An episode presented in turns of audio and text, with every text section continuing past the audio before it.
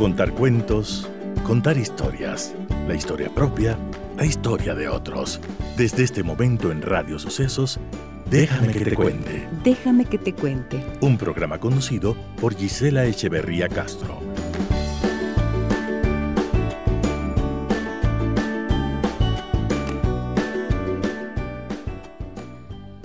Amigas y amigos de Radio Sucesos, muy buenos días. Me siento consternada el día de hoy como todos nosotros, como todo el país, frente a los terribles hechos que acabamos de evidenciar el día de ayer. Mm, venía pensando cómo voy a trabajar hoy, cómo voy a desarrollar hoy el tema que habíamos preparado. El tema que teníamos previsto para hoy es cómo preparar maletas para las vacaciones.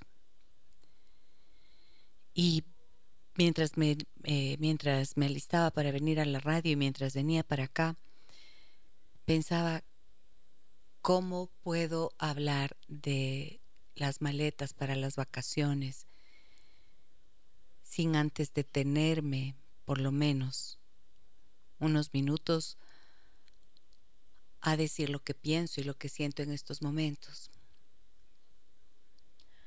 Hace dos días me parece que vi en redes sociales el video de un ataque vivido por un padre de familia que caminaba con su niña de cinco años por las calles de Guayaquil y fue interceptado por una motocicleta con dos hombres el, de, el que iba en la parte de atrás se bajó de la motocicleta, le golpeó en la cabeza al señor para tratar de, para robarle el celular y luego le metió un tiro en la pierna.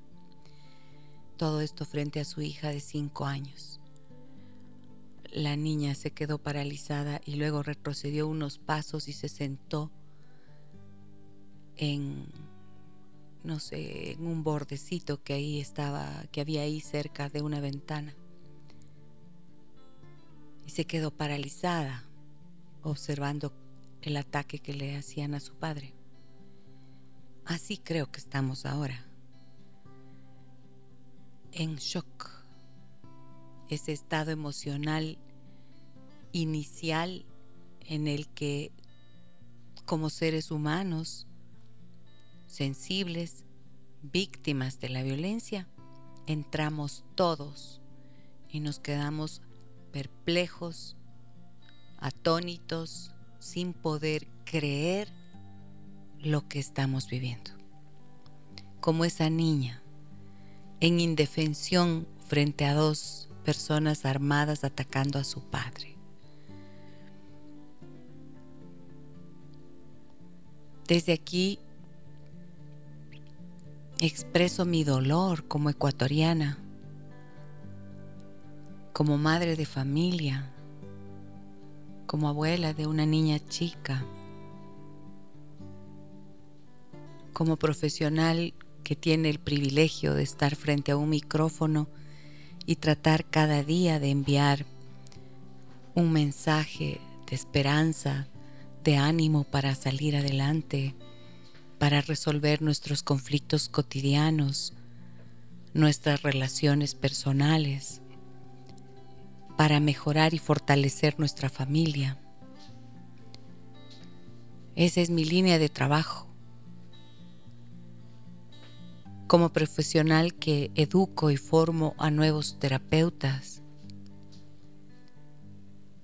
Como profesional que escucho a diario el dolor y el sufrimiento de las personas. Expreso mi dolor en estos momentos y mi solidaridad para todos nosotros, fundamentalmente, claro, para la familia del fallecido Fernando Villavicencio, fallecido en circunstancias terribles, nunca antes vistas en nuestro país y a las que nunca, jamás por nada del mundo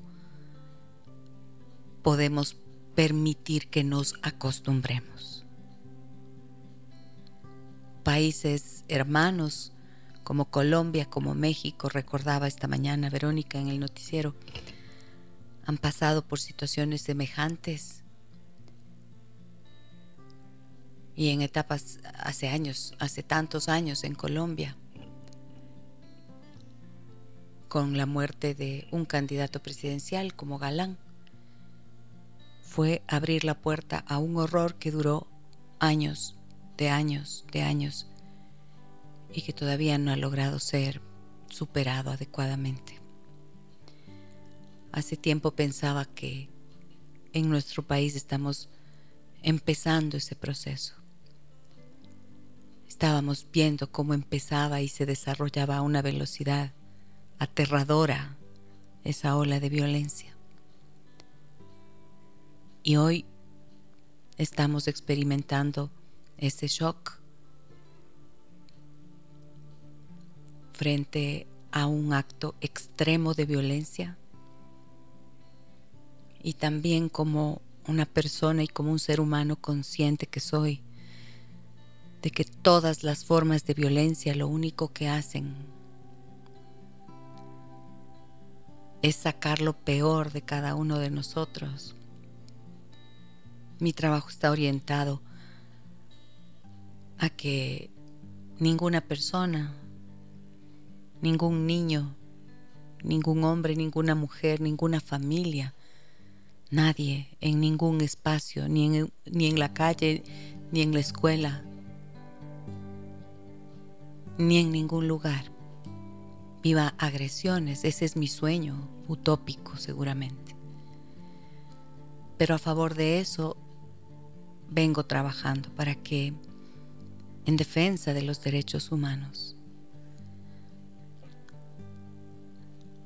para que no nos acostumbremos y no nos confundamos,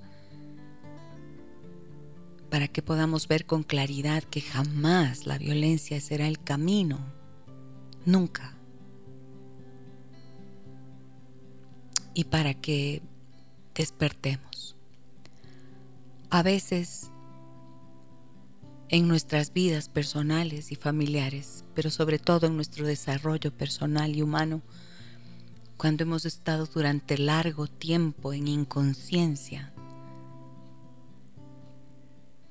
necesitamos de un golpe duro, a veces solo despertamos a través de un dolor extremo. Y quisiera creer, quisiera confiar en que este desgarrador suceso de ayer tuviera la capacidad dolorosa, triste, pero además entendida como parte de los procesos humanos, de generar un despertar y una conciencia. ¿Qué más tiene que ocurrir en nuestro país para que despertemos? Vamos a permitir que nos hundamos en la violencia extrema por años, años y años y que no podamos salir nunca de allí. Vamos a permitirnos el lujo de ver desgranadas las poblaciones, como ya estamos viendo en las ciudades de la costa. ¿Vamos a seguir impasibles o vamos a aprovechar ahora la oportunidad que tenemos de ir a las urnas y expresar nuestra voluntad, no de ir contra nadie? sino de ir a favor de la paz. No sé qué va a tener que pasar aquí. No sé qué van a tener que hacer los políticos que están ahora de candidatos. ¿Será que van a regar la locura? ¿Van a admitir que estas voces que salen ya por allí llamando a las armas, instando a una guerra civil, a tratar de combatir la violencia con más violencia. ¿Será que va a ganar eso? ¿Qué consecuencias nos puede traer un enfrentamiento entre hermanos ecuatorianos? ¿O será que va a haber un despertar a partir de este dolor? Y vamos a, como decía Esteban Michelena en algún momento, el, este periodista ecuatoriano a quien tuve la oportunidad de entrevistar hace algunos meses ya. ¿O será que vamos a aprovechar este momento para arracimarnos, decía él? Usaba esa palabra para decir como un racimo, como una mano de plátanos, decía él tenemos que unirnos y fortalecernos. Frente a esta locura incansable, incesante, imágenes que se repiten una y otra vez, una y otra vez, una y otra vez. Tenemos que volver la mirada, como siempre, a lo que está más cerca de nosotros, nuestros seres queridos, nuestra familia,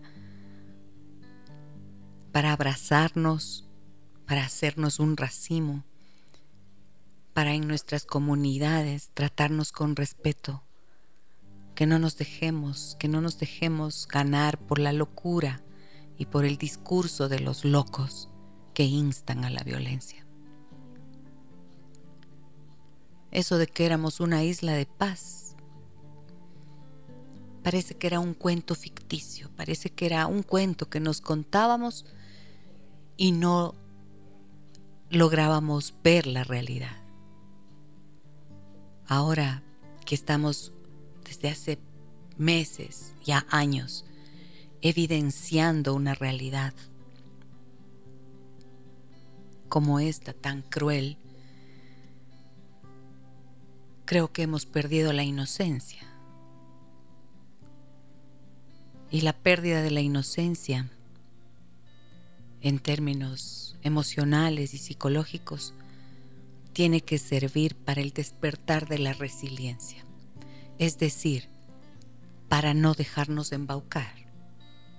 La pérdida de la inocencia tiene que ser un factor que nos estimule a la acción concreta, a la defensa de los principios más altos. La libertad no se negocia. La paz no se negocia. Que nuestro corazón en este momento golpeado encuentre a través del abrazo, de la palabra, de la conversación al interior de nuestros hogares, de nuestras familias, encuentre, digo, la posibilidad de restaurarnos, de hacer momentos de silencio, de reflexión personal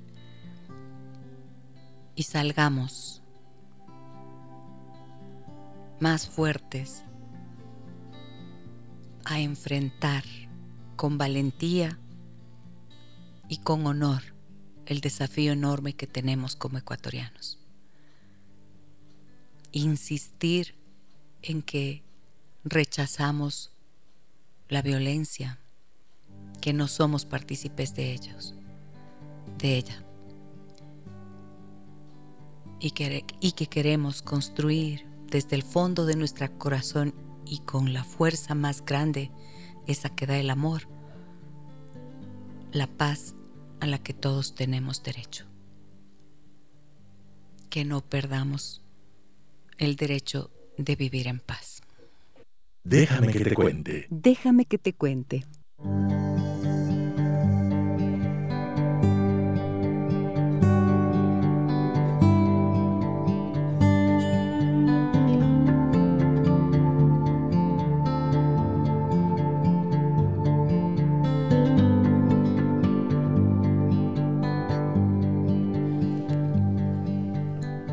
Estamos de luto en el Ecuador Estamos dolidos, heridos, indignados, cansados de una violencia nunca antes vista y a la que jamás debemos acostumbrarnos. Em, pensé si hacíamos el programa o no, les decía hoy con este tema, y no hice nada, me quedé quieta sin saber qué hacer hasta el último. Y conversando con mi equipo de producción pensé, avanzamos con el tema previsto para hoy o abrimos los micrófonos. Está conmigo Cristina Vaca, Master Interior Planner, con quien habíamos hecho la invitación para hablar de cómo preparar maletas para las vacaciones. Y nos acabamos de dar un abrazo profundo y decimos, ¿cómo hablamos de este tema? Hola querida Cuti.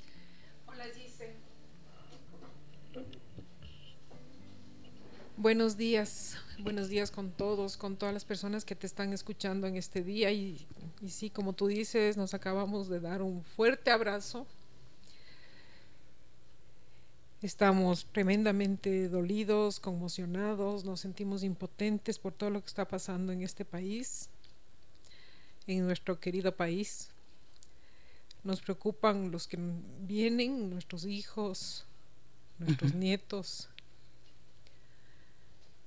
pero creo que mm, si algún momento dije no, no vamos a poder hacer el, programa, la entrevista con el tema que estaba planteado, pero creo que nuestro, nuestra obligación o lo que podemos hacer es seguir haciendo lo que cada uno hace en sus diferentes trincheras. Así es. Em, yo decía, nos quedamos paralizadas como nos hemos quedado paralizados, ¿no? Eh, y venía caminando y veía a la gente y dijo, claro, y tenemos que continuar. y tenemos que continuar.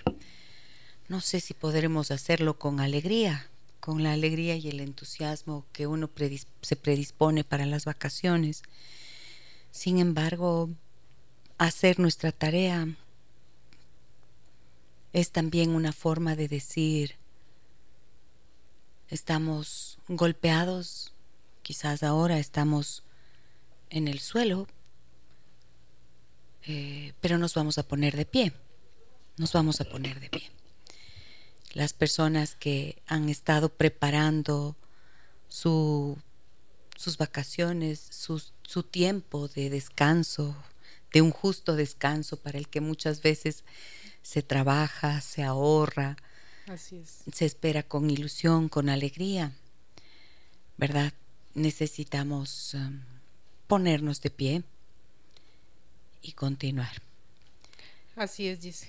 Yo creo que no nos toca más, yo creo que muchas personas Lamento. están, están planificando, están ahorita um, planificando sus vacaciones y creo que eh, hablando el tema que estaba previsto, vamos a poder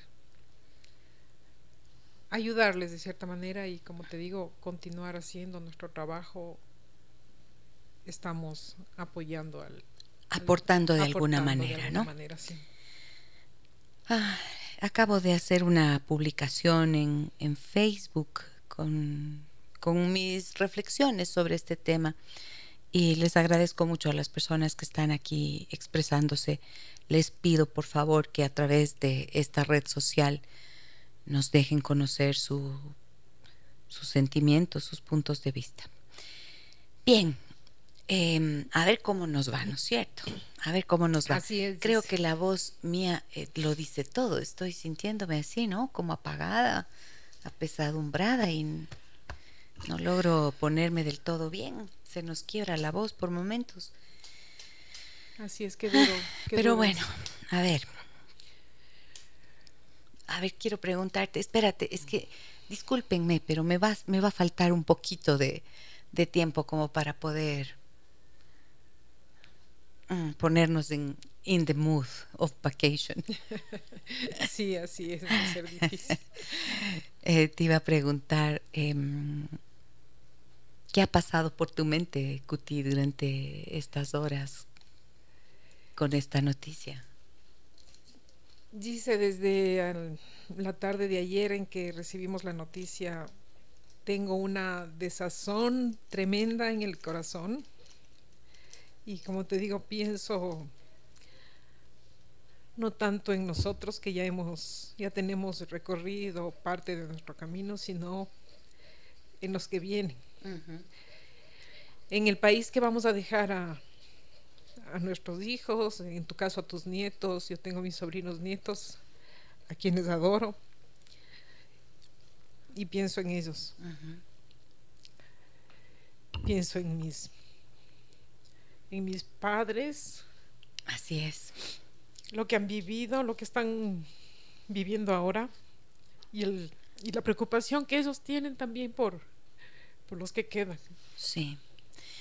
Eh, claro, porque estamos, em, las personas, mi mamá escribía y me decía, mi hija, no logro sobreponerme, me dice, hoy de mañana, ¿no? después de haber comentado un poco ayer, no logro sobreponerme, me dice.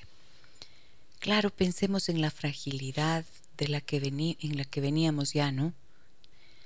Fragilidad emocional, golpeados por todo lado, saliendo de pandemia. Así es. Y tratando, pucha, el esfuerzo que necesitamos hacer para poder sobreponernos a eso. Y luego la ola de violencia en el país y ahora esto. O sea, qué triste que no haya compasión mi conciencia. Em, y de otro lado, pienso también en cuánta gente, no sé, me imagino que lo has visto también, como yo veo últimamente, tanta gente queriendo irse del país. ¿Has visto? Así es. Buscando. Principalmente los, en los jóvenes que están buscando qué hacer y construir sus, sus futuros en, en países lejanos al nuestro y realmente es muy, realmente da pena. Pero a veces piensas que si lo logran, que mejor por ellos. Así es, así es. Por eso veo que la gente pone mucho, incluso familias, incluso gente que, ojo, no es la misma migración la que va a ocurrir ahora, parece, ¿no? Porque no es la migración solamente de las personas que no tienen recursos económicos, que atraviesan las fronteras con coyoteros de por medio para llegar a Estados Unidos y tratar de tener algo de dinero. No, veo que ahora la migración que empieza es la de gente que, por ejemplo, ha invertido en el país, ha tenido empresas, ha dado trabajo y dice, empieza a dejarlo y entonces voy a dejar, dicen, voy a buscar proteger a mi familia, voy a protegerme, a proteger lo que he hecho, porque no hay seguridad. Esta creo que es la, la parte más dura. Me dicen en Facebook, qué dolor tan grande, qué impotencia e injusticia, esta sensación tan terrible que es vivir en un estado de indefensión. Exactamente. Así es. Y esto es lo que nos agobia ahora, ¿no? Lo que nos abruma. Esa incapacidad para para poner un alto, para, para darnos la sensación de que estamos protegidos. También me dicen, estimada Gisela, compartimos este dolor profundo por la pérdida de un ser humano valioso y valiente. Pierde el, Ecuador y ganan los políticos corruptos en nuestro país. Eh, Olguita dice, sí, todos estamos de luto. Un abrazo, doctora querida un gran ecuatoriano se fue y el pueblo llora su partida. Pues miren, este gran ecuatoriano que fue valiente durante tanto tiempo es. el que ha sido silenciado para siempre. Y me duele la pérdida de ese ser humano como me duele la pérdida de todo ser humano, como me duele la pérdida o el momento espantoso que vimos en ese video que les relataba yo, en el que esta niña pierde su inocencia, pierde la seguridad y la confianza en su vida al ver cómo su padre es atacado vilmente. Ajá, me duele todo eso. Freddy dice que pesar por la situación que vivimos. Abrazos, Gisela. Gracias por brindar un espacio para nuestras emociones. Sí, creo que es bueno que las personas que te escuchan puedan manifestar los sentimientos comunes. Yo veo que a ti se te quiebra la voz y se te vienen las lágrimas a, la, a los ojitos, ¿no, Cuti? Así es. Porque mm, no, no es posible, no es posible. Eh, yo he acudido el día de ayer a mis herramientas de liberación emocional para poder sobreponerme un poco y para poder decir voy y sin embargo me siento tan golpeada. Estamos consternados, nos dice Marta. Rosario dice buenos días, hoy amanecí con una sensación de dolor por la violencia que se ha generado en este país, lleno de gente solidaria, en espera de que en algún momento despertemos los buenos para generar la paz en la que tenemos derecho a vivir. Esto es, sí, lo que tenemos derecho a vivir. Creo que podemos combinar las cosas, ¿qué te parece? Combinamos el diálogo entre lo uno y lo otro y así nos arracimamos. De acuerdo, dice. Tú tenías, ya te fuiste de vacaciones, Cuti. Eh, no me he ido de vacaciones, tengo planificado seguramente para finales de año. A finales de este año. Sí. Yo me voy a ir unos días para poder estar junto a mi hija, mi nieta, mi yerno, Em, voy a tomarme unos, eh, una semanita, una semana que van a terminar siendo al final 10 días. 10 días que espero, eh, creo que lo que dije antes, ¿no? El poder estar cerca de los que amamos, el abrazarnos, el, el sentirnos apoyados, darnos el soporte emocional. Esto es lo que nos ayuda a restituirnos, a restituirnos en ese abrazo y en esa, en esa, ¿qué te diré? En el poder sabernos vivos y, y en capacidad, ojalá, de cuidarnos entre todos de alguna manera, ahí también es donde está la posibilidad de, de restablecernos internamente. Siempre es reconfortante compartir con, con las personas que amamos. Exacto. Y eso creo que tenemos que buscar en estos momentos. Exacto. Entonces ahí voy a hacer esos días de vacaciones y entonces dije, bueno, pues ¿cómo será que tengo que hacer la maleta ahora? Porque era tu necesidad la que estabas buscando. me iba, me voy por 10 días y entonces, bueno, uno hace siempre maletas y... Dice, ¿tu hija está en dónde?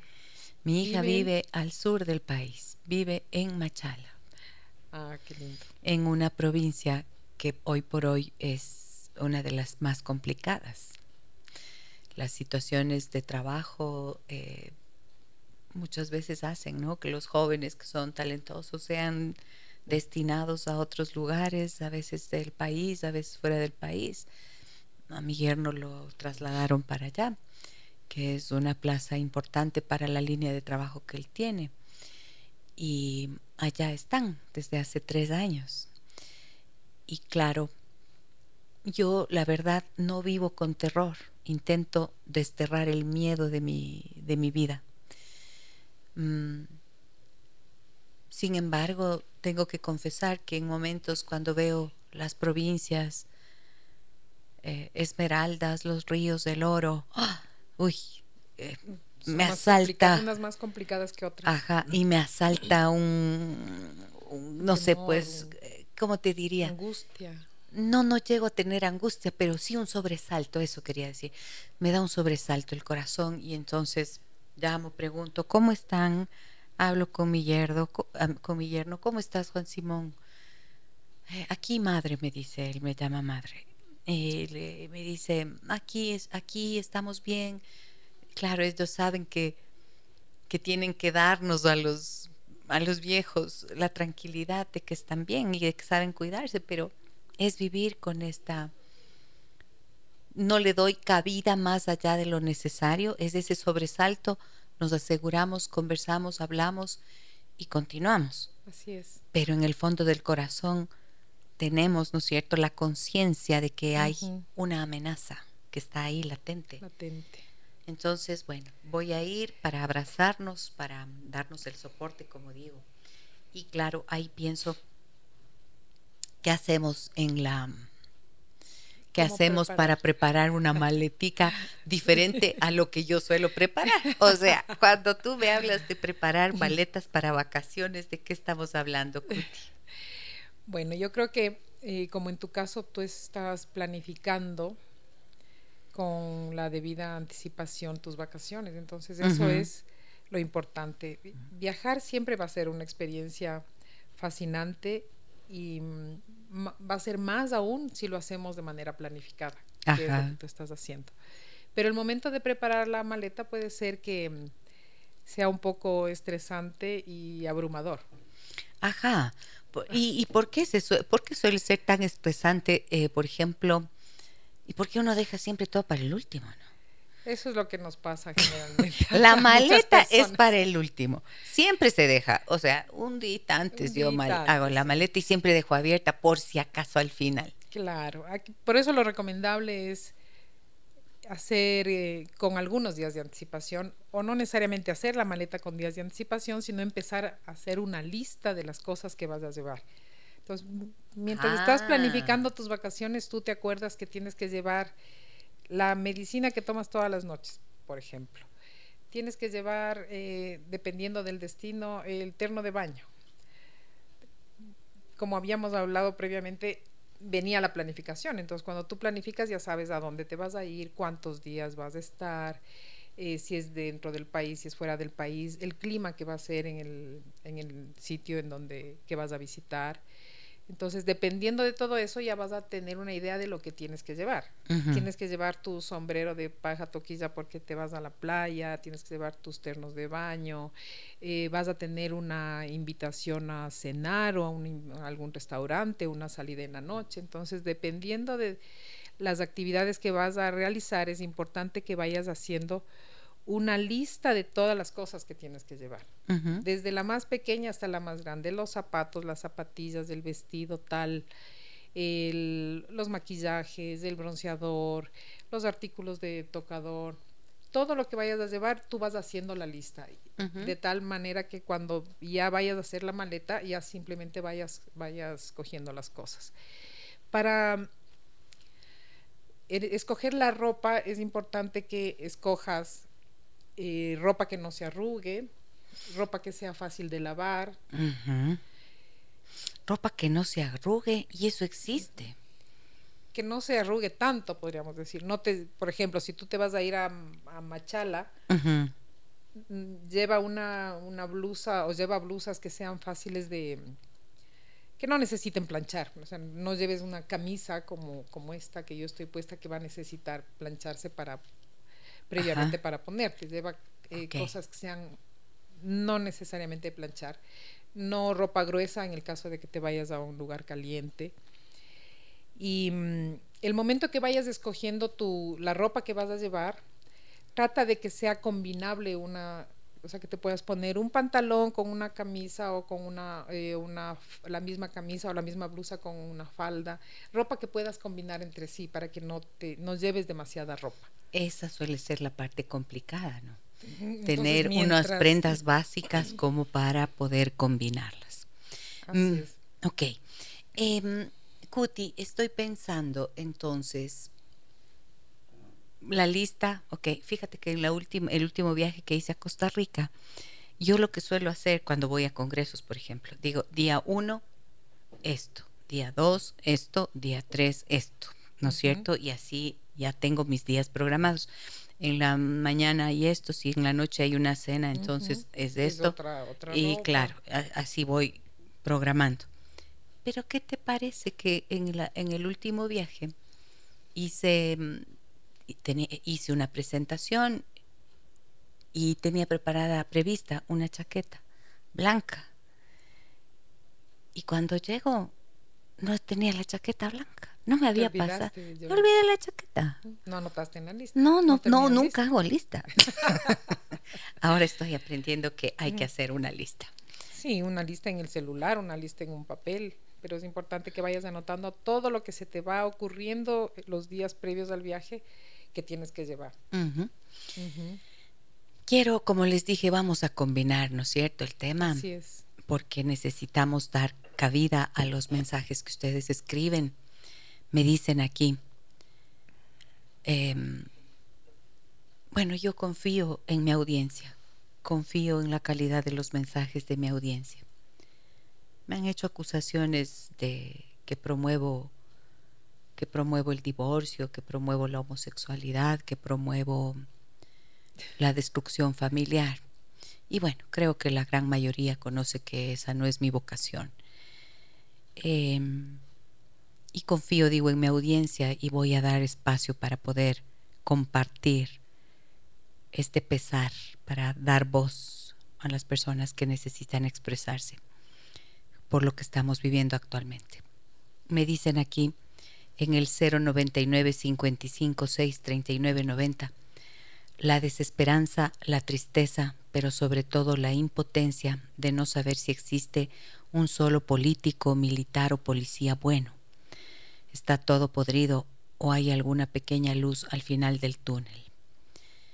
Pues mira, la desesperanza, yo no quiero caer en la desesperanza. Estoy golpeada, sí, pero estoy de pie.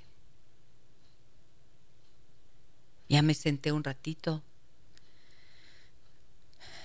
y, tengo que ponerme de pie. Tenemos que ponernos de pie. No podemos darnos el lujo de perder la esperanza, porque el momento en que eso hagamos, ahí entregaremos todo. Y no, no, no, no. Claro que sí es una impotencia terrible, ¿no? Alguna pequeña luz al final del túnel. Dios mío, quiero seguir creyendo que sí, que tenemos que confiar en que algo ocurra sobre todo porque estamos tan próximos a las, eh, a las elecciones. apenas. apenas a 10 días. Hoy es 10 de agosto. En 10 días tenemos. Hoy es 10 de agosto. Qué triste, ¿no? Y qué simbólico a la vez, mira.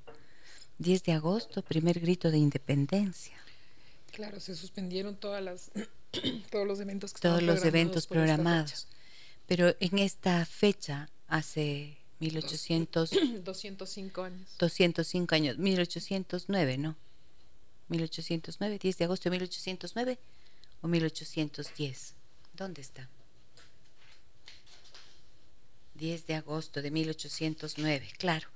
Ahí fue que se inició el proceso de independencia del Ecuador. Y hablábamos hace poco tiempo, hace unos pocos días, hablábamos con Dolores Costales. Sí, la escuché. ¿Escuchaste? esa mujer maravillosa que nos contaba, nos hablaba de todos los errores que se cometieron, que fueron cometidos por Bolívar, ¿no es cierto? Bueno, por los independentistas, que con el sueño de la libertad, sin embargo, no estaban preparados para hacer un gobierno, no estaban preparados para regir los destinos de la República. Y hoy, miren, después de 205 años. 205 dijiste, 1809 a 2023, ¿cuánto es eso? Verán que yo soy social, no sé hacer las cuentas. Que haga el cálculo y nos avise. no sé hacer las cuentas. Eh, sin embargo, a ver, serían 200, 809, del 9 al 23 son 14 años, o sea, 214 años. Sí, no, ahí sí creo que estoy atinando.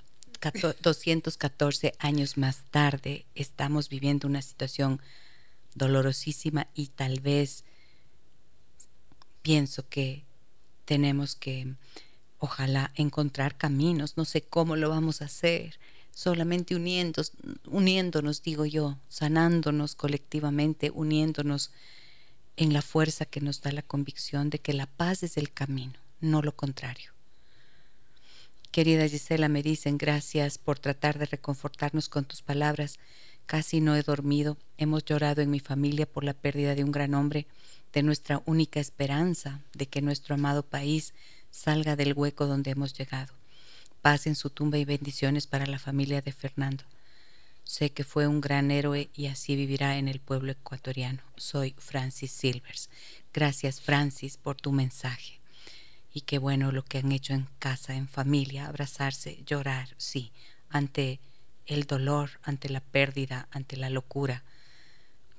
Lo humano es expresar eso que se nos agolpe en el corazón. Gisela querida, qué dolor tan grande siento, me dicen, por mi país. Soy alauseña, como el querido Fernando, hombre honesto, hombre de pueblo, valiente y patriota. Al leer los libros de historia admiraba siempre a los héroes y heroínas que forjaron nuestra patria y hoy puedo decir que puedo que puede conocer, pude conocer un héroe de nuestra época. Hoy es necesario llamar a todos los ecuatorianos, hombres honrados de gran corazón y amantes de este país, hoy dolido y ofendido por manos de extraños objetivos que han causado dolor a miles de familias. Volver a apoderarnos de nuestro país, de los espacios públicos, replantear nuestros objetivos en función del bien común, dejar el encierro de las casas y retomar las actividades barriales y de amigos, volver a nuestra esencia. Somos un país de paz. Lindas palabras. Hermosas palabras, hermosos mensajes que merecen tener un espacio aquí en el programa. Gracias a ustedes por confiar en nosotros que me dice Jackie, Jackie Grart. Querida Gisela, disfruta tus vacaciones, disfruta de, tu familia. Yo salgo mañana eh, con mis hijas, luego de 25 años, a recuperar a mi familia francesa. Emotivo viaje, reencuentro con tiempo para ver a la distancia nuestro país. Con esperanza Regresaré a apoyar a mi gente, familia, empleados que también son mi familia, amistades y aplaudiré siempre tu presencia radial. Gracias también a Radio Sucesos. Viva la paz, todos consternados. Muchas gracias, querida Jackie. ¿Qué más me dicen en Facebook? Me dicen, me dicen, me dicen. Carolina, doctora querida, abrazos. Gracias por sus palabras acertadas y tan lindos mensajes. Carlitos, no deje de instruir estos temas tan necesarios para que algún día la gente cambie la forma de pensar y actuar y tengamos un futuro, una, a futuro una sociedad más sana emocionalmente. Gabriela dice, hola Gisela, gracias por permitir que nos expresemos para honrar la memoria y la valiente lucha de Villavicencio. No podemos darnos por vencidos y ahora más que nunca debemos castigar en las urnas a quienes sembraron en nuestro país estas semillas del mal llamado narcotráfico. Muchas gracias a ustedes. Eh, Lorena dice, consternada por tan vil crimen, es una gran tristeza la que siento por el fallecimiento de Fernando Villavicencio, un guerrero honesto que quiso sacarnos del hoyo profundo en el que estamos todos bajo el terror de la delincuencia. Qué dolor tan grande y qué pena con mi país. Gisela, tienes muchos oyentes que esperamos a diario escuchar tus charlas.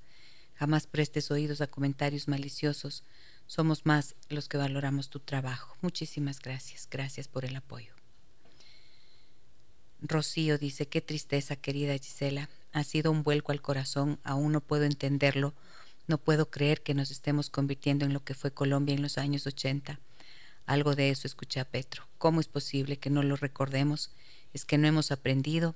¿En qué estoy fallando como persona, como profesional?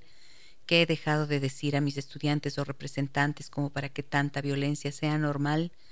¿Como para que les parezca normal drogarse?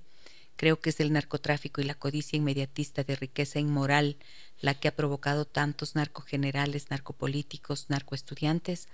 ¿Desde cuándo miramos a un lado tanta corrupción? ¿De verdad fuimos una isla de paz? ¡Qué tristeza! Estas son las palabras, las preguntas que tenemos la obligación de hacernos. Así es los ciudadanos de bien unidos contra los que nos quieren quitar la paz y la seguridad. No les entreguemos el país por nuestra indiferencia. Esto nos dice Isa, Isabela. Voy a ir a una nueva pausa, amigas y amigos. Em, yo confío en el poder de la palabra, confío en el poder, en el poder de la palabra y en la posibilidad no de repetir lo mismo y lo mismo, no de repetir la noticia, sino de mirar hacia el futuro inmediato y de este ejercicio de verbalizar lo que sentimos como una posibilidad también de sanarnos de manera colectiva. ¿Mm? Así que gracias por estar con nosotros. Voy a la pausa comercial, regreso con mi invitada de hoy. Déjame que te cuente. Déjame que te cuente.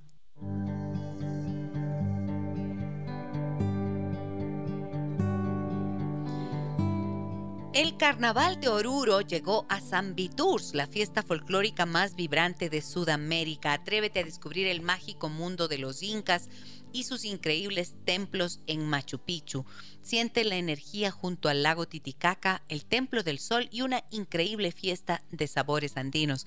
Embárcate en un viaje épico desafiando los límites de tu imaginación en el Salar de Uyuni, donde el cielo y la tierra se unen ante tus ojos. Déjate enamorar con los paisajes de ensueño en la Capadocia boliviana. Maravíllate desde las alturas en La Paz y la red de teleféricos más extensa del mundo. Dos países, un tour y 12 días para vivirlos sin límites, con guía acompañante desde Quito y como siempre el mejor servicio. Reserva hoy mismo y crea los recuerdos más bellos de tu vida con Tours. Llama ahora al 600-2040 www.sambitours. Déjame que te cuente. Déjame que te cuente.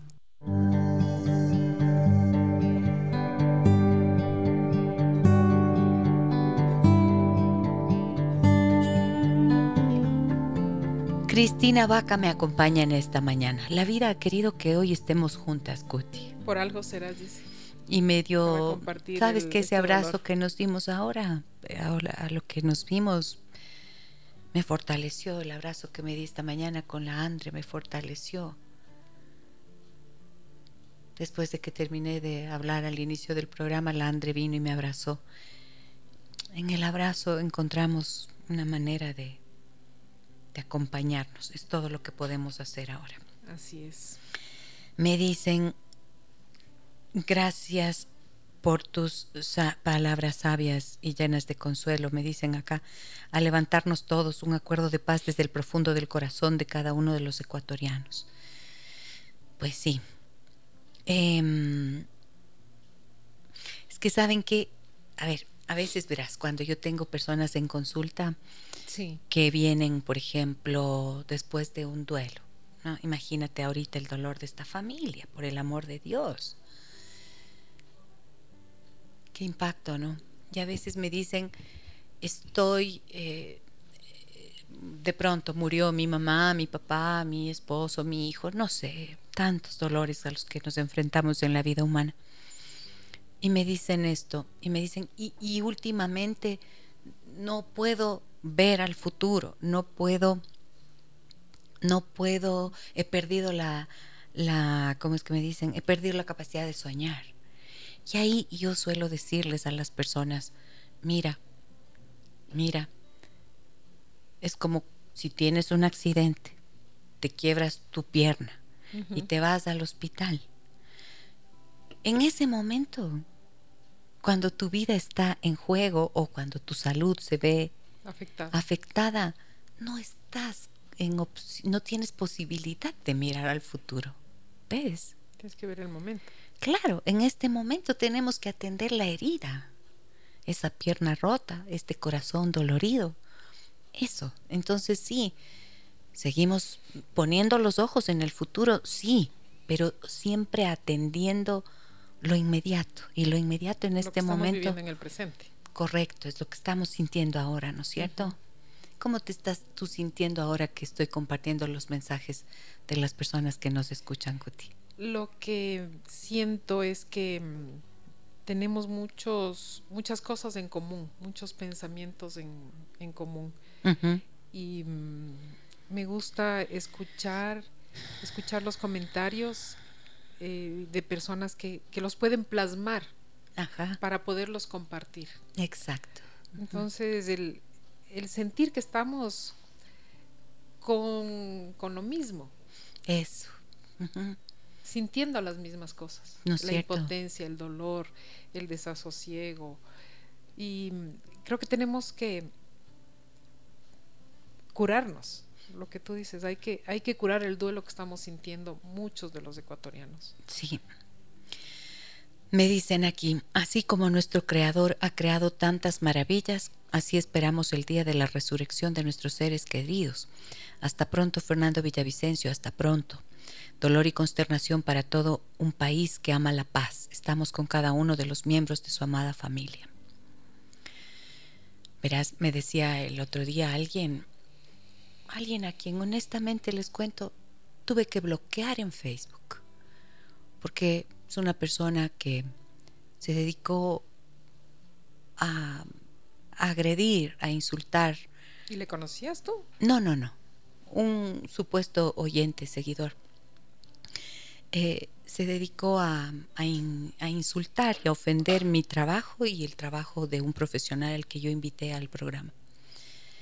Y lo bloqueé porque no puedo permitir que mi comunidad que está interesada, como siempre digo, en su crecimiento y en su desarrollo y en la paz, se vea agredida por alguien que no tiene límites ni respeto. No es la forma en la que jamás me han escuchado hablar aquí, con irrespeto, nunca. Y alguien me decía alguna vez que topé, que hice una crítica sobre la situación que estábamos viviendo de violencia hace poco, en, creo que fue en junio del año pasado, ¿no es cierto? La última vez que tuvimos estos, o en febrero de este, ya no me acuerdo, ¿cuándo fue? ha habido algunos. Ha habido tantos, en febrero, en febrero, en el último febrero. Y alguien me dijo que seguramente a mí me paga el señor Lazo. que me paga Lazo y que por eso yo estoy a favor del gobierno de Lazo. André, como se suele decir, no me ha de dejar mentir. a mí me, dice, me dicen eso. Pero yo no estoy a favor de ningún gobierno. No estoy a favor de ningún político. Estoy a favor de la paz. Esa es mi tarea. De la paz que se construye desde el espacio más personal, más íntimo, que es la familia. Y eso es lo que trato de decir siempre. Entonces, no me importa el señor Lazo. Me da pena, me da tristeza, me da decepción de que no haya tenido no sé si la fortaleza, la fuerza, el asesoramiento, la valentía de instalar un estado de excepción en el país y no levantarlo hasta que fuera necesario y no estar poniendo uno y otro y otro y otro, seis, siete, ocho veces. ¿Qué es eso? Ya no sé, no sé ni cuántas han sido. Pero es, eso es lo que ha hecho que lamentablemente se pierda la confianza, y se pierde el respeto. ¿no es cierto? Y hoy, dada la situación que vivimos, ya no hace falta, por Dios, no se trata de criticar ni de lanzar piedras contra nadie. No, no, no, por Dios, no ir en contra de nadie. No, vamos a favor de la paz. Solo eso, solo eso. ¿Verdad? Así es, todos unidos por ese. No en contra por la paz. Porque siempre nos dicen, hay que, eh, en contra de la violencia hacia las mujeres, en contra del maltrato infantil, en estamos en contra de la no sé qué. No, no, no, no en contra de nada. Hagamos una marea humana de energía a favor de la paz. Ese es, creo, un cambio importante que todos podemos hacer. Me dicen, es un momento de dolor para todo el país. La próxima semana salgo a vacaciones y teníamos planeado viajar a la costa con mi familia. Ya no sabemos si cancelar las reservas, cómo viajar sin miedo, será prudente salir. Pues bueno, pensemos que estamos en estado de excepción, 60 días en estado de excepción, los militares van a estar en todo el país para garantizar el proceso de elecciones y para salvaguardar la ciudad, la seguridad ciudadana. Fue necesario que pase lo de ayer para que esto ocurra. Pero yo considero que no podemos interrumpir la vida y no nos tenemos que dejar ganar por la por el miedo, precisamente, ¿no? Así es. Entonces, familia que se prepara para salir de vacaciones a la costa, hacer la lista. Hacer la lista. ¿Qué más?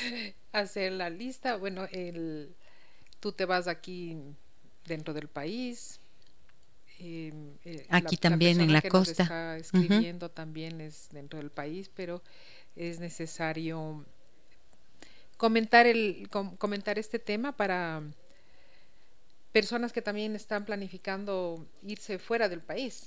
Entonces ahí es necesario tomar en cuenta ciertas cosas, porque si te vas en tu auto, si te vas tú sola aquí dentro del país, pero si te vas fuera del país, se van varias personas de la familia, sí es muy importante, por ejemplo, tomar en cuenta las políticas de la aerolínea en la que vas a viajar en cuanto al número de maletas que vas a llevar, el peso de las maletas, que cuánto puedes, cuánto el peso, de, las maletas, es súper importante.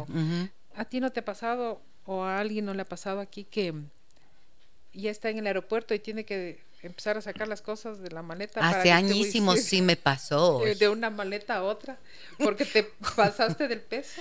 Hace años sí me pasó, me acuerdo en el aeropuerto en Lima, me tocó abrir una maleta y, y tuve que dejar ahí unas cuantas cosas, porque ¿qué hacía?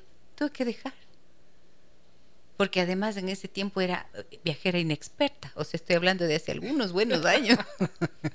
me tocó hacer eso, sí, me tocó hacer eso. Eh, pero es una muy buena recomendación la que estás haciendo, Cuti. Sí, eh, incluso venden ahora unas balanzas de maletas que son, que son muy prácticas para, justamente para pesar, pesar las maletas y evitar pasarte, evitar exceder el, el peso máximo que te permiten las aerolíneas. A veces puede ser necesario o, mejor comprar otra maleta para distribuir y pagar una maleta extra que pagar por el exceso de equipaje. Sí, sale mucho más conveniente, indiscutiblemente. ¿Sabes qué? Em, en el último tiempo, bueno, a ver qué será, desde hace unos 15 años aprendí una técnica para armar la maleta, que ya te voy a preguntar si es que funciona o no funciona, ¿no es cierto? Eh, le he invitado a Landre Saraus para que nos ayude leyendo algunos eh, mensajes. Hola, Andre. Hola, Gise. Hola, Cuti. Muchas gracias por acompañarnos. Hola, Andreita. A ver, aquí nos dicen, querida Gisela, el país está de luto, una pena enorme por Fernando Villavicencio. Tienes el apoyo de una gran audiencia, eres una mujer valiente y excelente profesional, y mucha gente te admira por eso. Todo mi respeto por el programa y por ti. Atentamente, Jimena. Mil gracias, Jimena. Muchísimas gracias de verdad por tu mensaje. ¿Qué más me dicen por aquí? Muy consternada con el fallecimiento de Fernando Villavicencio. Creo que el mejor homenaje que podemos hacer a su memoria es votar por el mismo, que gane el mismo.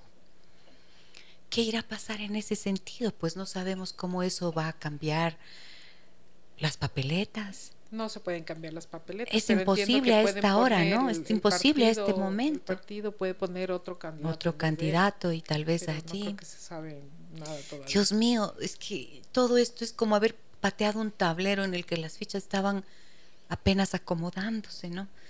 Em, yo tengo de hecho previsto, hemos puesto en agenda para el próximo día lunes, eh, una entrevista con profesionales valiosas, mujeres inteligentes, que han hecho, se han tomado el tiempo de hacer un análisis minucioso de la propuesta de gobierno de cada uno de los candidatos y el día lunes lo tenemos en agenda.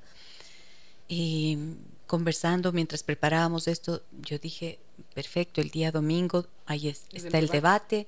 tendré los elementos de juicio para poder eh, aportar a la comprensión y en el programa del día lunes eh, Dios mediante haremos un trabajo digno, ¿no es cierto?, para, para crear conciencia.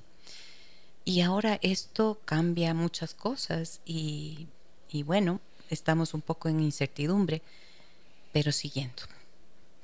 Fernando Villavicencio, pocas personas en el país, o sea, pocas personas en la vida y en la historia, ¿no es cierto?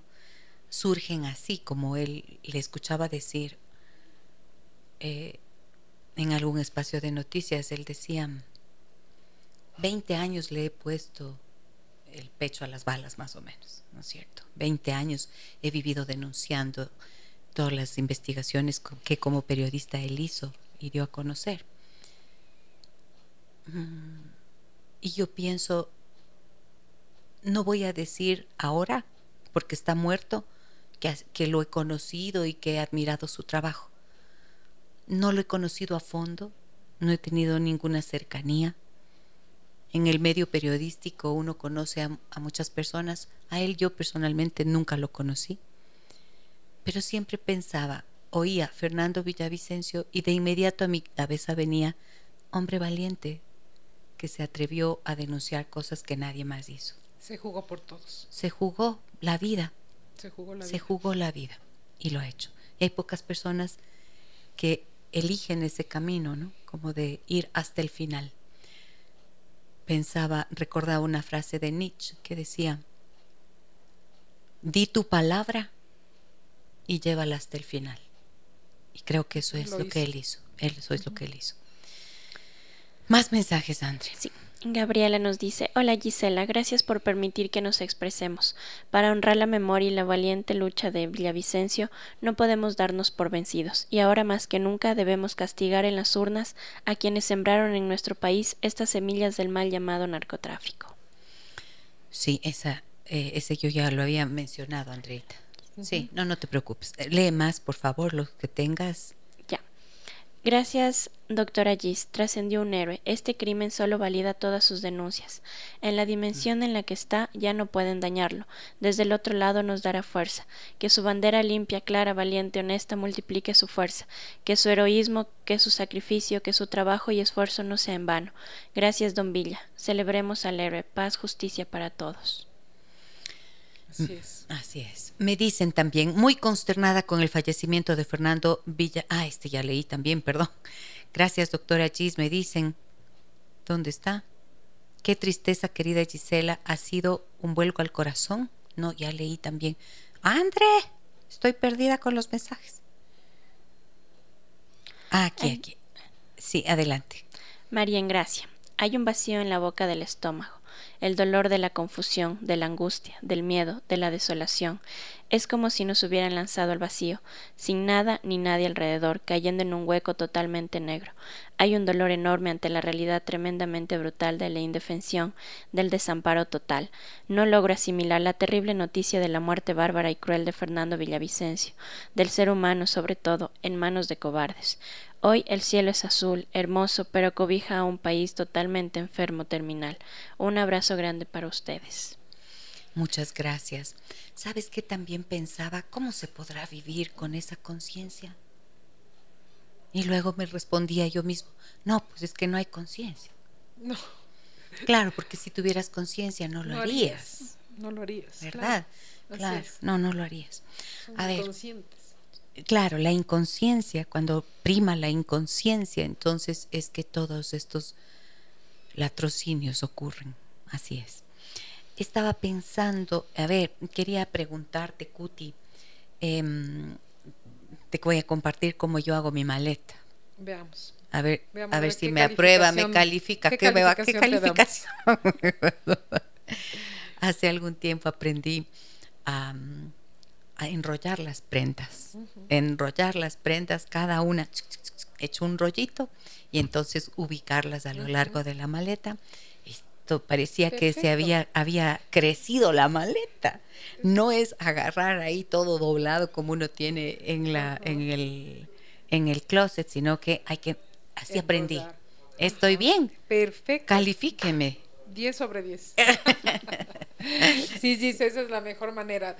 Eh, volviendo al, al, al tema, a nuestro tema, una vez que tú vas ya, has escogido la, la ropa, mientras escoges tus, tus combinaciones de ropa, es importante que vayas de una vez viendo los zapatos y los accesorios que vas a utilizar con cada, con cada combinación.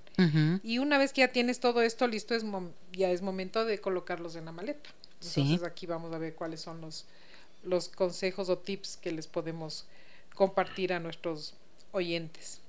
Y justo lo que tú me, me estabas diciendo, eh, eso es lo que tenemos que hacer. ¿Así? Sí, O para sea- evitar que la, no, eh, a pesar de que muchas personas piensan que al enrollar la ropa se va a arrugar, No, no, es es cierto. así. Ajá, Entonces es como que mejor se enrollar, conserva. enrollar con cuidado cada prenda y la vas colocando en la maleta. Las prendas más pesadas las pones en la parte inferior y las prendas más livianas en la parte eh, superior de la maleta. Otro, otro tip que les puedo dar es poner los artículos frágiles o que se te puedan romper entre las prendas. A ver, espérate, espérate, perdón que me, que me perdí por, por ver los mensajes que nos llegan. Discúlpame, Cuti. Dices, enrollar las prendas es correcto. Porque entonces, ¿qué hay que poner primero? En esa parte me suele costar más. Las prendas más, más, más gruesas. Más gruesitas. Por ejemplo, si llevas un jean. Un jean, por ejemplo, es el enrollas, le pones más abajo. Y ya entre, los, entre las prendas de estas van las más pequeñas, enrolladas más pequeñas. Sí, las, las partes de las esquinas de la maleta. de la maleta te sirven para poner de la misma manera enrollado, pero las prendas más pequeñitas, como ropa interior, bikinis, medias. Bikinis, vea, yo qué es que voy a estar llevando bikinis. Pero hay mucha gente jovencita que seguramente nos oye y, y sí utiliza. Y que claro que tienen bikinis para las esquinas de la maleta. Los zapatos, trata de no llevar muchos pares de zapatos, sino los necesarios que te combinen con, toda la ropa que estás llevando. Irse. tres pares de zapatos suficiente. No necesitas llevar diez pares de zapatos. Porque claro, claro, no, pues ahí se te acaba todo el espacio, por supuesto. Y al hablar de maletas, y si te vas de eh, en avión, por ejemplo, es mejor llevar dos maletas pequeñas, incluso si viajas en auto, es, es, más fácil manipular dos maletas pequeñas que esas maletas inmensas que no puedes ni cargar ni, ni rodar. Bueno, fíjate que yo lo que hago últimamente es que mm, uso una maleta pequeña de tal forma que me ahorro cuando es viaje internacional. Y bueno, aquí también, cuando es viaje nacional, no, para que no vaya a bodega. Entonces, Ahí vas a ganar tiempo también. se gana un montón de tiempo, ¿verdad? Llegas a tu destino. Pero me parece interesante esto que dices, dos maletas pequeñas mejor que una muy grande. Una te llevas y la otra... La una mandas en el equipaje y, la, otra, te llevas, a cabina. En la mano. Ya, y en, en cuanto a la distribución de las cosas, la maleta de mano también tiene que tener su, su particularidad, ¿no es cierto? Exactamente. A ver, antes de que me olvide, los zapatos en fundas de en bolsas de tela. Correcto. Ahí lo que puedes también hacer, por ejemplo, si llevas unos zapatos, unas zapatillas deportivas, aprovechar el espacio de los zapatos poniendo las medias, por ejemplo, ahí adentro. Ah, mira, qué bueno. Esa no me la sabía. Si te vas a ir... Las medias dentro de los zapatos, los zapatos dentro de la bolsita, esas sí tengo, las, las fundas de zapatos, ok. Si te vas a llevar el sombrero de paja toquiza machala. Por Dios, ¿cómo se enrolla? No, no le enrollas, sino que le, le, rellenas, le pone, le rellenas eh, el sombrero con cosas pequeñas, con ropa pequeña para que no se te deforme. ¿Sí? Ah. Entonces ya encima de eso vas acomodando el resto de ropa. Pero y no se aplasta, no, se, quiebra, no, te creo. A menos que sea de muy mala calidad, se te va a romper a la primera Tengo un sombrero precioso que me regaló una queridísima oyente de Cuenca, con quien tuve la oportunidad de encontrarme eh, y pasar un fin de semana entero hace algunos años ya. Y ella fue tan eh, gentil que me llevó en una caja linda un sombrero finísimo y le cuido como oro en polvo. ¿No te No, sí me pongo, pero solo aquí, pero no le llevo. Tiene la, eh, la alita así como para arriba. Y tengo terror, pues, de llevármelo, porque entonces es una incomodidad andar con el sombrero en la tienes mano. Tienes que llenar con, con prendas pequeñas. Esto y ya. en la partecita que dices que tiene esa la alita, también le puedes poner algo para evitar que se deforme. Vean, vean, vean eso. Todos los días se aprende algo. Gracias, Cuti. Muy bien. Otro consejo que, te, que les puedo dar es, eh, no lleven los frascos de de shampoo, de acondicionador, de crema hidratante, los grandes frascos, si no lleven envases pequeñitos. Ajá. Eso les va a ocupar menos espacio. Y, y no lleven esos frascos en la maleta de mano, porque me fueron quitando el otro día. Ah, ese es otro tema. Ya vamos a topar el tema de la maleta de mano, que también eh, es otro punto. Muy bien. Y ah, otra, otra cosa, em, en los hay neceseres donde pones los maquillajes y esas cosas. Es mejor llevar varios neceseres sí. que uno grande, porque te va a ocupar mucho espacio. Ah. Entonces lleva uno para el maquillaje, otro para las cosas de tocador y las vas acomodando en los, como te digo, en los, en los filos, en las esquinas de las de la maleta. Y el para el equipaje de mano, las recomendaciones que les puedo dar, además del equipaje de mano, es de menor tamaño que, el, que la maleta, ¿no es cierto? Entonces tienes que maximizar el, espacio. O sea que creo que ahí estoy cometiendo un error porque yo hago todo en uno. Ahí llevo todo, todo llevo en una misma maleta. Muy bien. Eh, Cuti querida, antes de continuar, quisiera dar espacio a los mensajes que tenemos. Por favor, Andre. Sí, este es con respecto al tema. Nos dicen buenos días, muchas gracias por los temas. ¿Qué llevar en la maleta si se viaja en tour de compras a Panamá? Un abrazo, Mercedes. Mm, muy buena pregunta. A ver, yo le recomendaría que lleve, si se va de compras, que lleve la maleta grande y dentro la maleta pequeña. Ah. Porque que no lleve mucha mucha ropa, o sea, lleve... O sea, la maleta pequeña con su ropa y esa metida, dentro, de la maleta, grande. que va a necesitar y con eso ya se fue a, bodega se va a bodega y puedes llevar otra maleta pequeña la maleta de mano de, la que lleva en la, en la cabina y recuerden que siempre se puede llevar también una cartera sí claro entonces ten en cuenta qué es lo que vas a llevar en la, en la cartera en la, o en la mochila que se puede llevar eso es lo que íbamos a tomar como, como este equipaje de mano. Como equipaje de mano. Ah, ok. Puedes llevar una maleta pequeña y adicionalmente llevas tu cartera, que puede ser una cartera un poquito, un bolso, digamos, un bolso o una mochila. Querida Cutín, ¿puedes por favor darnos el nombre de tus redes sociales, cómo te pueden encontrar las personas que nos acompañan y tu número de contacto también? Claro, con mucho gusto. Me pueden encontrar en, Instagram como arroba ordenando guion bajo con guion bajo Cris ordenando guion bajo con guion bajo Cris. Ordenando, con, Cris. Ajá. En, el Facebook también estoy como ordenando con Cris. Y mi teléfono es el 0999 451 722. Le repito, 0999 sí, 451 722. Muy bien. Me dicen en Facebook, Elizabeth, buen día querida Gise, gracias por topar todos estos temas. En realidad justamente estoy por salir de vacaciones y realmente con la situación tan triste de nuestro país, estoy pensando dos veces si viajo o no. Es una preocupación total, estamos todos consternados, mi apoyo incondicional y mi respeto hacia usted y a su maravilloso programa muy educativo. Un abrazo fuerte y muchas bendiciones. Muchísimas gracias, querida Liz. Em, no podemos, o sea, la recomendación es que los planes tienen que continuar. tenemos, que continuar. la vida no se detiene. Sí, hay, hay personas que deben tener ya planificados sus viajes al exterior o acá, reservas hechas, sí. pedidas vacaciones en sus trabajos, las vacaciones de los niños. Sí. Así es que no nos toca más que seguir adelante. Sobreponernos a este golpe y para eso ah, se me ha ido aclarando la voz, ¿verdad? Ya se me fue, ya me fui animando. Ánimo, ¿se dan cuenta la palabra ánimo? ¿De dónde viene? Ánimo viene de ánima. Ánima, es alma. Ah, Cuando nuestra alma está golpeada, el ánimo se nos decae, decae nuestro ánimo.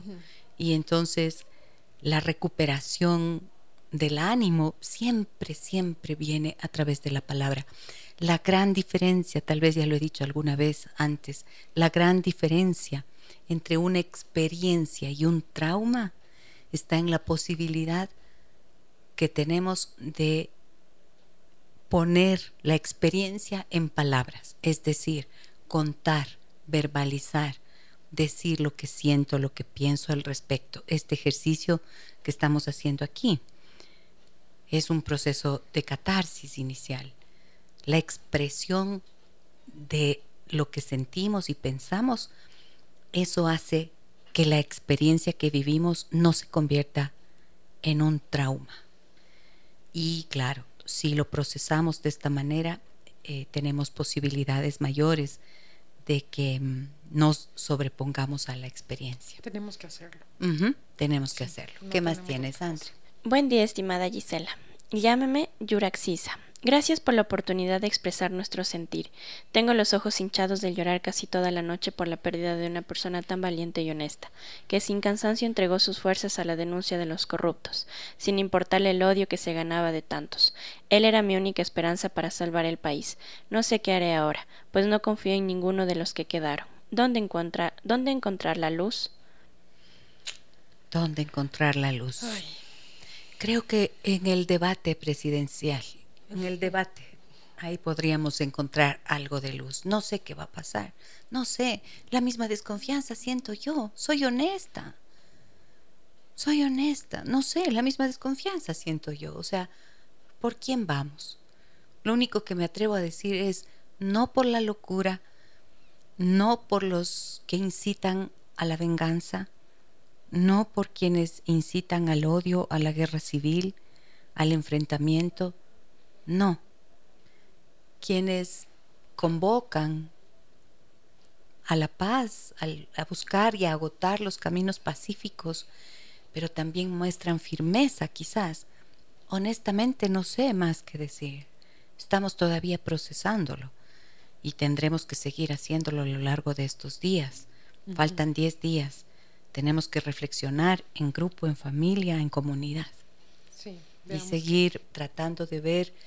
Al principio, miren, al principio siempre pasa esto, no alcanzamos a distinguirlo bien.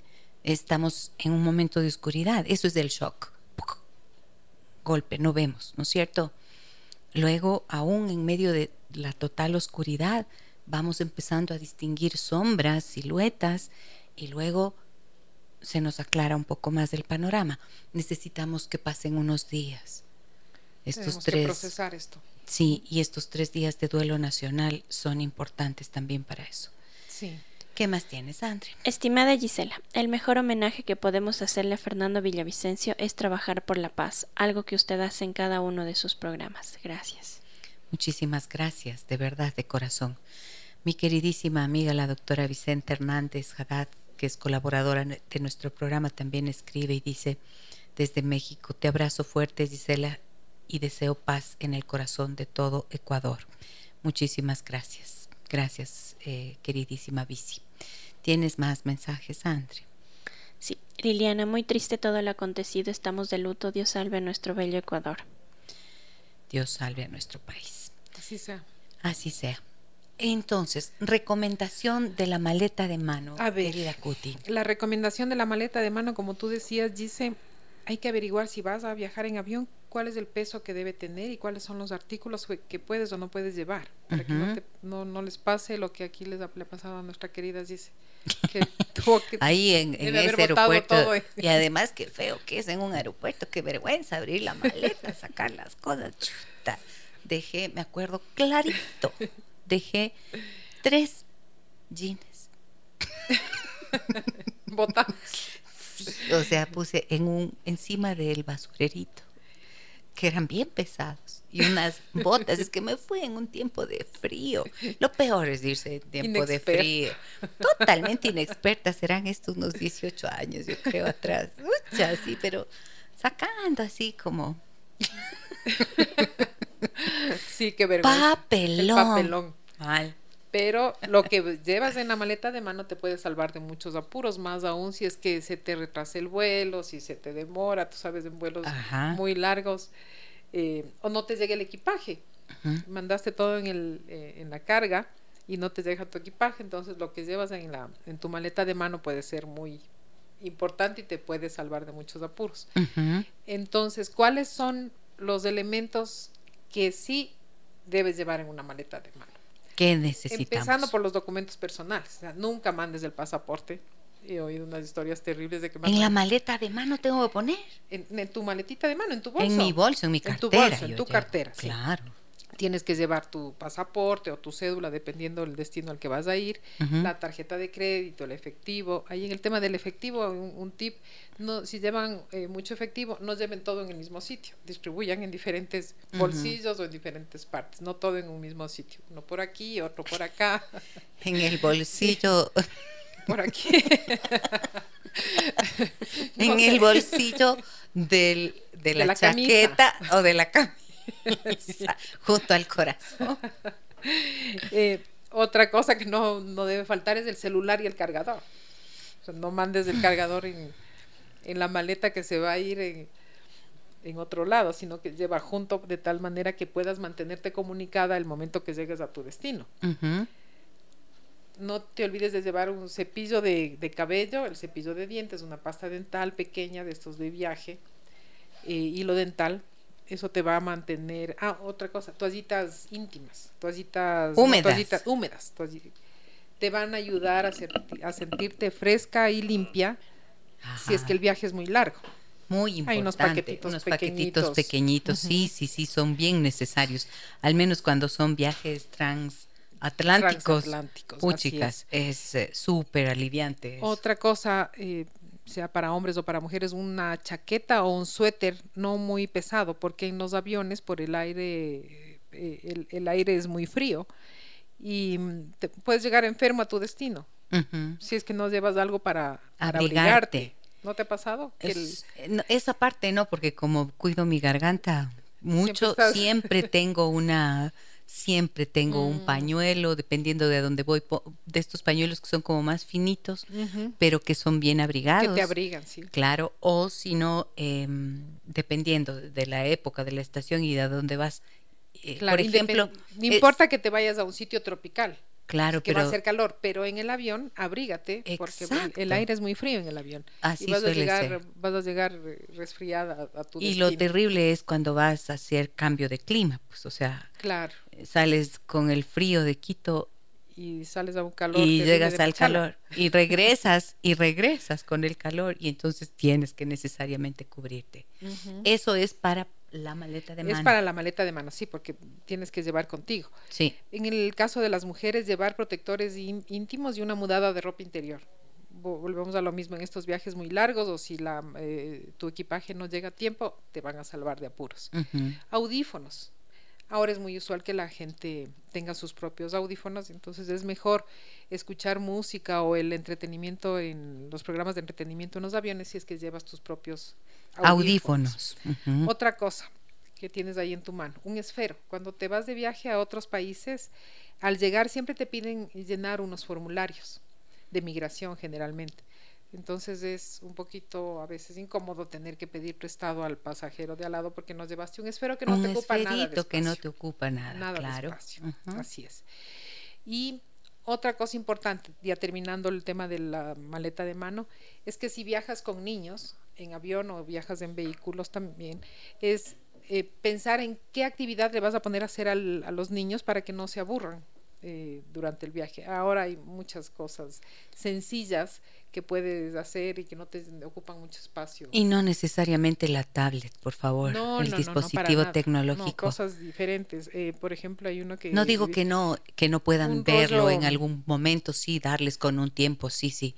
Y va a depender de la edad del niño también. Por ejemplo, si son niños pequeños, llévale un rollo de masking y al masking le, le haces que corte pedacitos, que pegue, que despegue, que hagan bolitas y le vas a tener entretenido bastante tiempo. Y por último, yo creo que es importante eh, recordarles que siempre tenemos que demostrar nuestra educación y nuestros buenos modales a cualquier lugar que vayamos. Ok, y esto significa, eh, por ejemplo, a mí me parece que, por ejemplo, para vuelos, em, no importa, nacionales o internacionales, el uso de la mascarilla a mí me parece que tiene que seguir vigente más allá de las precauciones, de las regulaciones por el COVID. Yo eso sí que hago ahora. O sea, mantengo el uso de mi mascarilla en aeropuertos y en aviones porque es como em, sano para todos. Así es. Te proteges y también cuidas a los, otros, ¿no es cierto? Ok. Sí. Entonces, mm, maletas. Hagamos una recapitulación rapidísima que ya nos hemos pasado del tiempo, no me he dado ni cuenta, es que hemos hecho una combinación. ¿Cómo te sientes ahorita, Cuti? Mejor, dice, mejor oyendo los comentarios de la gente, viendo que estamos sintiendo lo mismo y, con los mensajes esperanzadores de, seguir adelante a, pesar, a pesar de todo. Sí, verdad. Entonces, eh, yo también me siento mejor, ven que se me aclaró la voz, ya esa pesadumbre que tenía en la mañana, eh, no la siento. Em, me estimula las palabras de los oyentes, la, la confianza y la esperanza que, que, dentro de todo surge de allí, de, ese espacio personal que es nuestro ser sagrado. Creo que estamos, soy una convencida de eso, que habita en nosotros un ser sagrado. Somos almas con cuerpos, no cuerpos con almas, almas con cuerpos y seguimos nuestro destino. Dentro de ese destino está la búsqueda de la paz. La búsqueda de la paz es la que nos hace saber que habita dentro de nosotros un ser sagrado. Si no, no, no existiría eso como un anhelo profundo de nuestros corazones. Y mm, te agradezco mucho, Cuti, por venir y por adaptarte a este, a este programa en el que hemos podido eh, ir combinando de alguna manera eh, tu conocimiento, tus recomendaciones eh, para hacer maletas de viaje. Nos ha permitido decirle a la gente también no suspendan sus planes, abrácense, lloren y continuemos, pongámonos todos de pie, hagamos bien hechas esas maletas para que la CUTI nos califique bien. Y disfruten, disfruten y traten de disfrutar de ese tiempo. que van a compartir con sus, con sus familias o con sus amigos. Entonces, recapitulando, recapitulando hacer la lista, escoger la ropa con sus zapatos y accesorios, enrollar las prendas en las maletas, llevar varios neceseres en lugar de uno grande, guardar zapatos en bolsas, utilizar el espacio de los zapatos para guardar prendas pequeñas como las medias, eh, tener en cuenta lo que tienes que llevar en el equipaje de, en la maleta de mano, lo que es indispensable, y mm, ir y disfrutar de unas vacaciones. Darse el permiso de disfrutar de un tiempo que todos que todos tenemos derecho a disfrutar. Hacernos un paréntesis allí. Y bueno, viene ya el feriado, hoy es jueves. Mañana ya muchas personas salen de feriado. Estas recomendaciones espero que les sean útiles y nos reencontramos el próximo día lunes. Les dejo un fuerte abrazo de corazón, unidos por la paz en nuestro país. Soy Gisela Echeverría. Hasta el próximo día lunes. Las historias que merecen ser contadas y escuchadas. Historias que conmueven, historias que inspiran. Mañana, desde las 9 y 30, déjame que te cuente. Déjame que te cuente. Con Gisela Echeverría Castro.